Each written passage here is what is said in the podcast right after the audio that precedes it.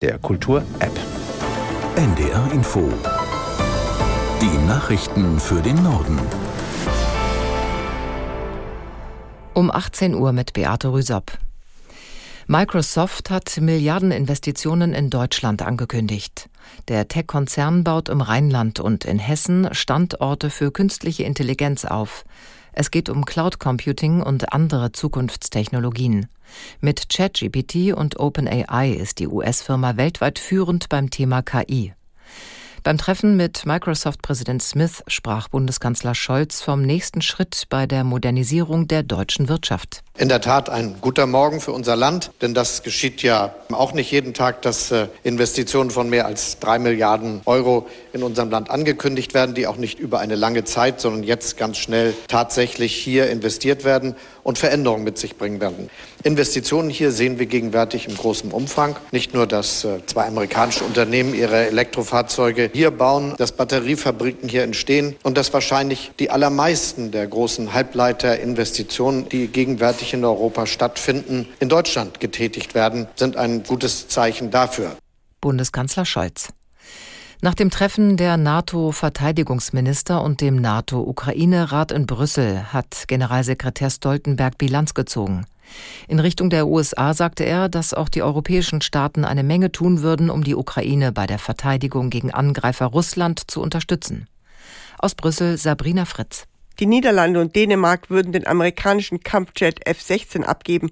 In Polen entsteht ein neues Trainingscenter für ukrainische Soldaten und unter Führung der Briten sollen eine Million Drohnen für die Ukraine bereitgestellt werden.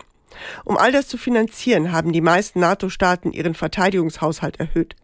Stoltenberg zeigte sich zuversichtlich, dass auch das amerikanische Parlament das Geld für die Ukraine bald freigibt.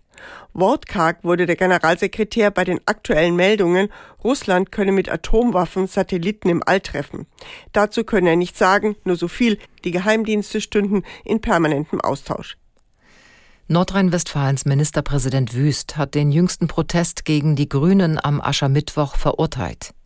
Wenn Demonstrationen derart aggressiv und einschüchternd wirkten, dass Veranstaltungen abgesagt werden müssten, seien Grenzen überschritten, sagte Wüst auf einer Pressekonferenz.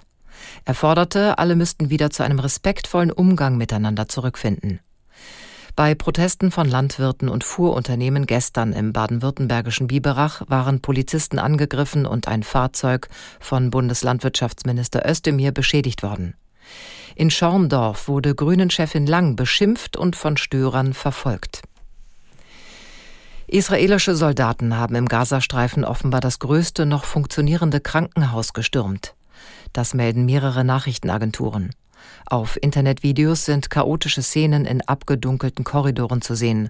Israels Armee sprach von einem präzisen und begrenzten Einsatz im Nasser-Krankenhaus in Khan Yunis. Ziel sei es, Leichen von israelischen Geiseln zu bergen. Israel wirft der Hamas vor, Krankenhäuser als Verstecke zu missbrauchen.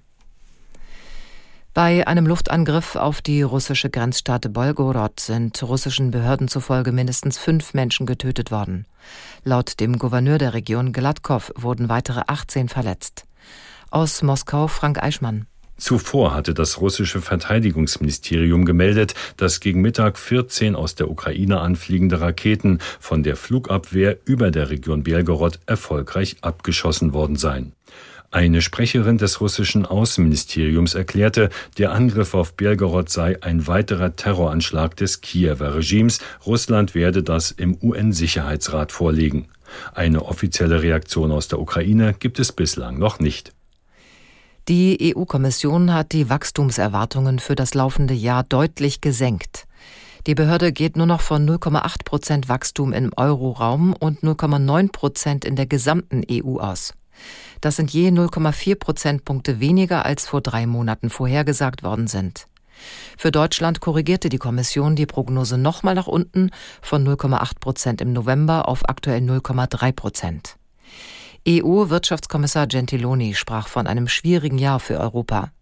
Nach seinen Worten drücken die geringe Kaufkraft der Haushalte, die strikte Zinspolitik der Europäischen Zentralbank und eine sinkende Exportnachfrage das Wachstum. Das waren die Nachrichten.